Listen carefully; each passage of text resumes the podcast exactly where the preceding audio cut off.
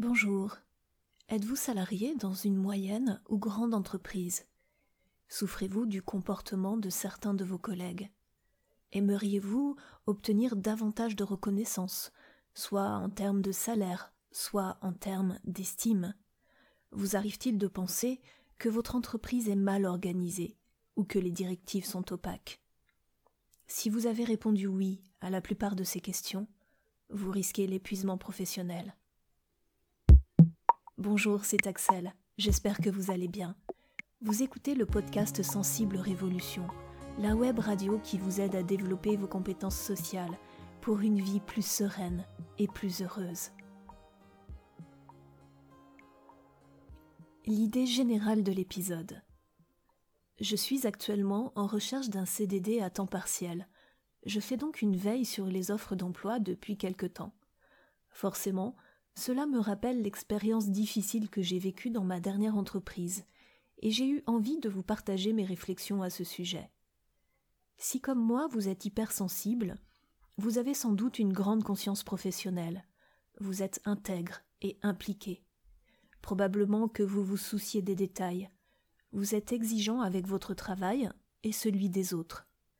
C'est pourquoi je veux insister sur l'importance de moins vous soucier de votre travail. Oui, je sais que ça va vous paraître paradoxal.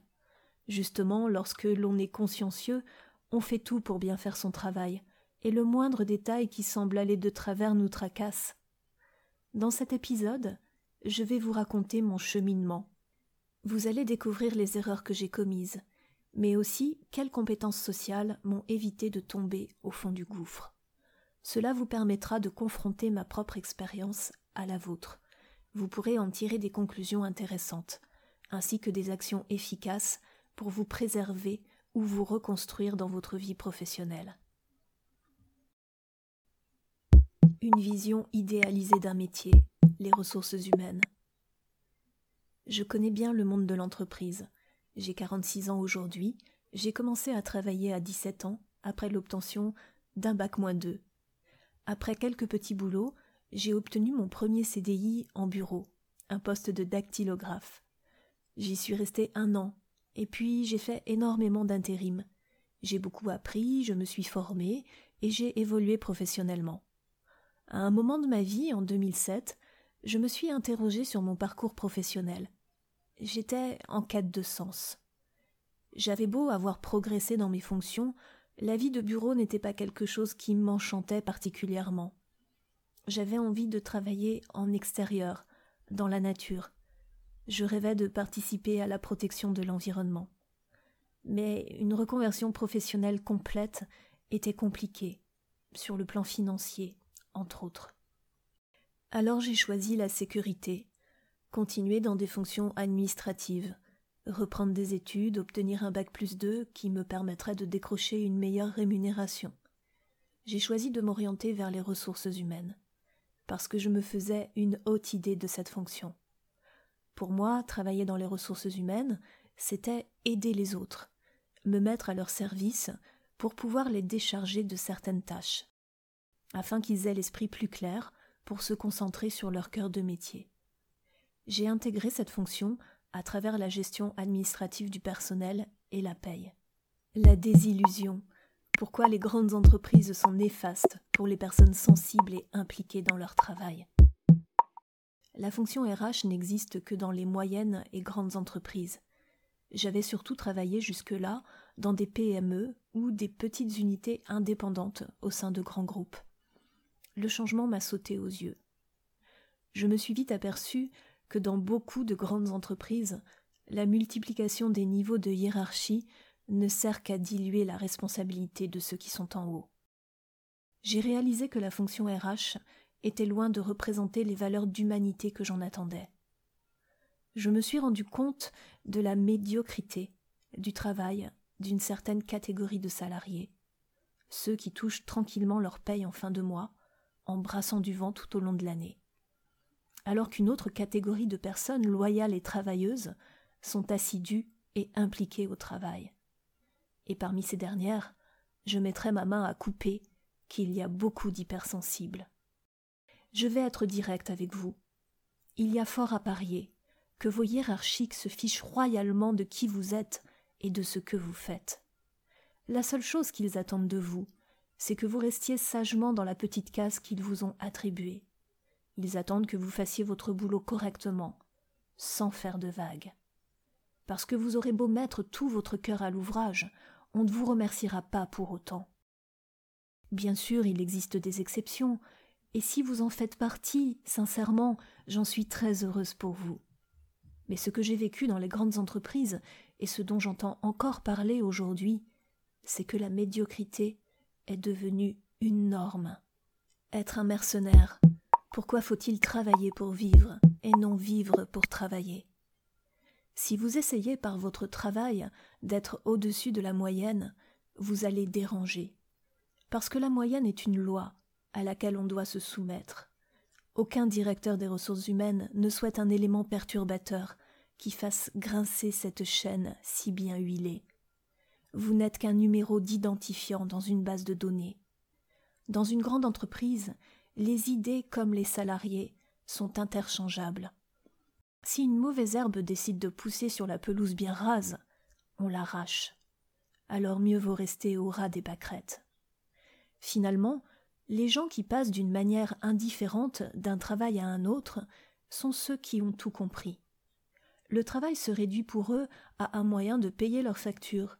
Ils ne se sentent pas engagés moralement. Ils fournissent une prestation moyenne contre un salaire moyen. Mais ce faible degré d'implication, lorsqu'il est intégré et accepté, leur évite bien des frustrations. Je sais que lorsque l'on est hypersensible, il est difficile de se comporter comme cela, en mercenaire. Parce qu'en général, on est entier, on aime le travail bien fait. Soit on fait les choses du mieux possible, soit on ne les fait pas du tout. Pourtant, je voudrais attirer votre attention sur ce que vous avez de plus précieux, votre santé et votre bien-être. La prison dorée, pourquoi est-il si difficile de quitter une grande entreprise? Croyez-moi, je ne vous dis pas tout ça à la légère. J'ai vécu des moments difficiles, et je n'ai rien vu venir. Dans mon dernier job, pendant six ans, je me suis imposé une situation qui ne convenait pas du tout à mon tempérament hypersensible. Dans mon bureau, je travaillais avec deux femmes extrêmement bruyantes, mais qui étaient plutôt gentilles à première vue. Dans notre bureau où passait beaucoup de monde toute la journée, nous étions très sollicités en face à face ou au téléphone. Ce bruit permanent, ces dérangements incessants, généraient de l'hyperstimulation. Mais j'avais un bon salaire, un super comité d'entreprise, une très bonne cantine, un chef sympa, des collègues que j'aimais bien, un boulot plutôt intéressant. J'ai pensé que je pouvais m'adapter. Je mangeais seul, avec un livre de temps en temps.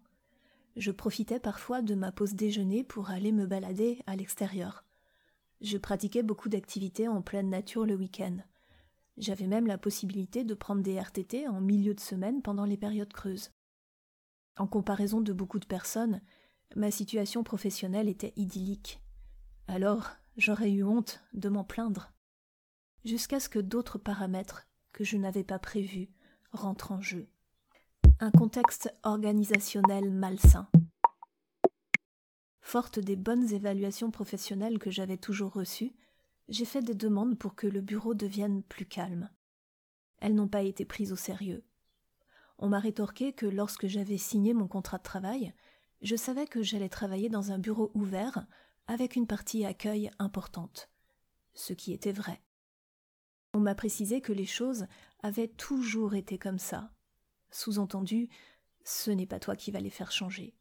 Lorsque j'ai fait remarquer le turnover important sur mon poste, on m'a indiqué que chaque départ avait une raison étrangère à l'ambiance du service. Mes deux collègues étaient depuis près de trente ans dans la boîte, soudées comme les doigts de la main, n'ayant jamais travaillé dans aucune autre entreprise. Elles avaient connu mon chef alors qu'il n'était qu'un jeune alternant. Elles possédaient un certain pouvoir auprès du DRH, du fait de leur connaissance de l'historique interne. Vous l'avez deviné, l'autorité n'était pas exercée par la personne qui en avait normalement l'attribution, mon N plus 1. La doctoresse du travail était de la même génération que mes collègues. Lorsque j'ai attiré l'attention sur le bruit anormal qui régnait dans le service, elle m'a dit que j'exagérais, que le bureau n'était pas si bruyant. Je lui ai alors demandé si elle y passait huit heures chaque jour comme moi. Elle n'a pas apprécié. Lorsque j'ai insisté, en rapportant des exemples concrets, la doctoresse m'a affirmé que je devais être dépressive. Sans examen, sans connaissance de mon dossier médical, et alors même que je ne présentais aucun des principaux symptômes de la dépression. Par contre, j'étais en effet très fatiguée, et je devenais irritable.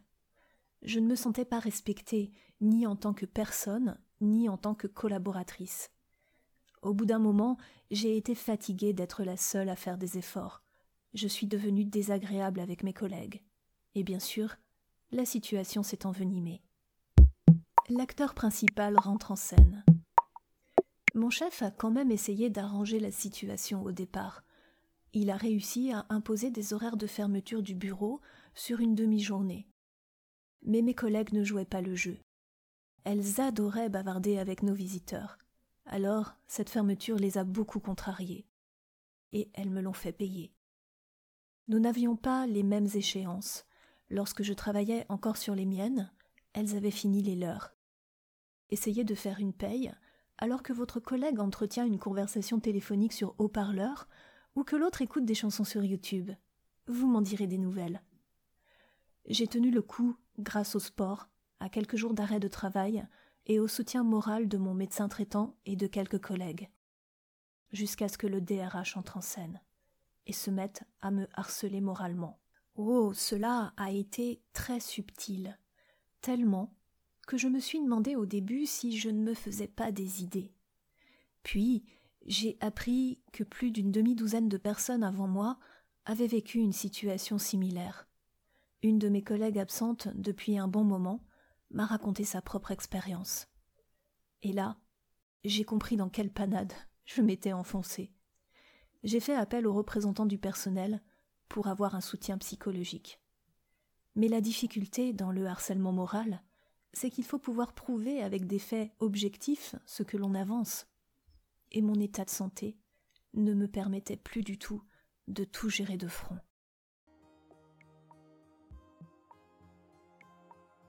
Dans le prochain podcast, je vous raconterai la fin de mon histoire. Je vous dévoilerai les erreurs que j'ai commises et comment ne pas les reproduire. Enfin, je vous expliquerai en quoi cette expérience a été enrichissante pour moi, malgré ses apparences négatives. J'espère que mon analyse vous sera utile. D'ici là, je vous souhaite une excellente fin de semaine et surtout, prenez soin de vous. À très bientôt.